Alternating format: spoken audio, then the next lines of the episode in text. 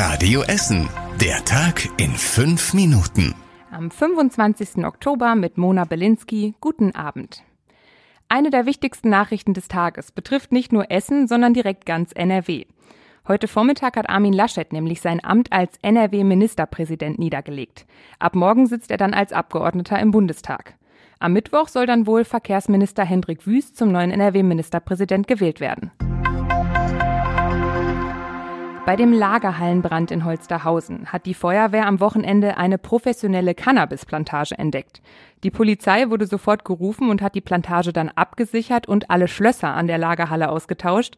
Deshalb konnte dann auch ein Mann, der sich dort versteckt und anscheinend gearbeitet hatte, das Gebäude zwei Tage lang nicht mehr verlassen. Gestern wurde der Mann entdeckt und festgenommen. Aktuell geht die Polizei nicht davon aus, dass der Brand der Lagerhalle und die Plantage was miteinander zu tun haben. Warum die benachbarte Lagerhalle gebrannt hat, ist auch nach wie vor nicht klar. Dann eine Nachricht von den Essener Lohnsteuerhilfevereinen. Da ist nämlich gerade viel mehr los als sonst. Im letzten Jahr haben viele Betriebe in Essen Kurzarbeit für ihre Mitarbeiter angemeldet. Wer mehr als 410 Euro bekommen hat, muss jetzt eine Steuererklärung abgeben. Das war aber vielen nicht klar. Jetzt läuft die Frist Ende der Woche aus. Wer das vergisst, muss viel Geld bezahlen, erklärt Uwe van den Woldenberg vom Lohnsteuerhilfeverein Borbeck Mitte. Wenn man jetzt eben nicht abgibt, muss man in der Tat mit einem Verspätungszuschlag oder auch mit Zwangsgeldern oder einer Steuerschätzung rechnen. Das wären die bösen Folgen. Kupferdreh kämpft immer noch mit den Schäden des Hochwassers. Auf dem Gelände einer Spedition hat das Hochwasser im Juli ein riesiges Loch aufgerissen. Das war so groß, dass darin sogar ein kompletter Tanklaster versunken ist. Seitdem besteht rund um das Loch Einsturzgefahr.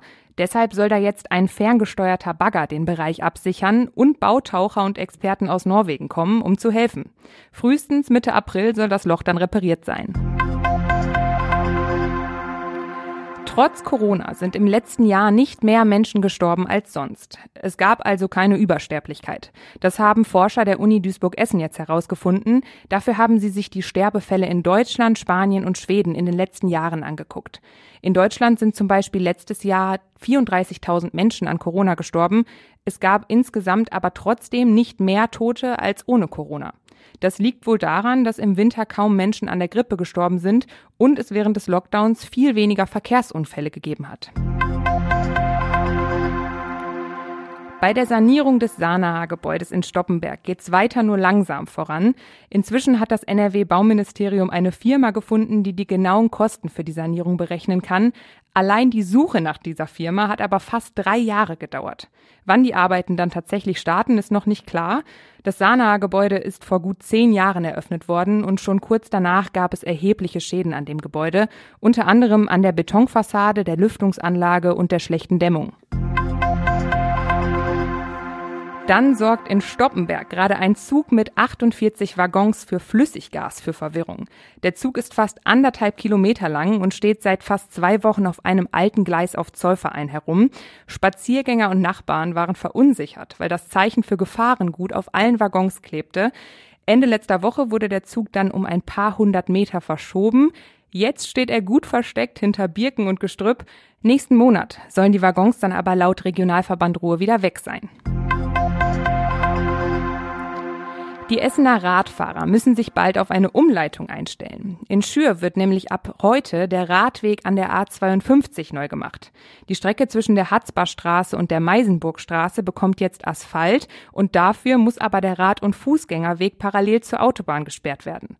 Die Umleitung ist ausgeschildert und die Arbeiten am Radweg an der A52 dauern voraussichtlich vier Wochen.